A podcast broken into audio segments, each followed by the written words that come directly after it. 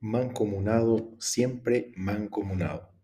Lamentablemente, la relación entre dos naciones hermanas, Paraguay y Argentina, han pasado por innumerables restricciones al comercio antes y después de la innecesaria guerra de la Triple Alianza 1864-1870,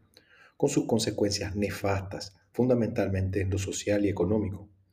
A partir del 21 de septiembre del 2022, se da un nuevo hecho que afecta lastimosamente la integración regional a través de las resoluciones 625 del 2022 y 1023 del 2022 del Ministerio de Transporte de la República Argentina,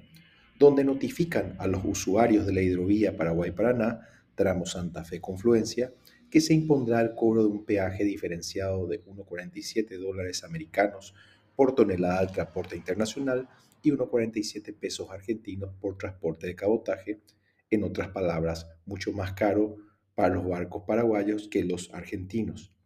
a partir del 1 de enero del 2023, y de esta forma incumpliendo con los procedimientos previstos y el espíritu de varios tratados y acuerdos internacionales vigentes, en especial contra claros principios del derecho internacional sobre la libre navegación en los ríos internacionales.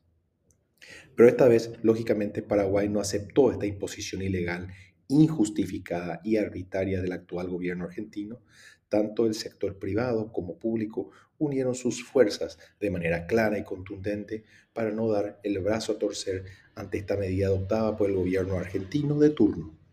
Estas nuevas restricciones no solo son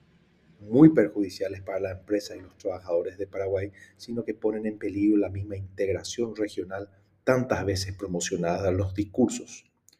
El gobierno argentino debe cambiar su postura y cumplir los acuerdos internacionales y de esta forma poner en práctica la anhelada integración regional. Como miembros del Mercosur no podemos hablar de acuerdos comerciales con otros bloques económicos si dentro de nuestro mismo bloque no cumplimos con lo pactado. Debemos comenzar por casa.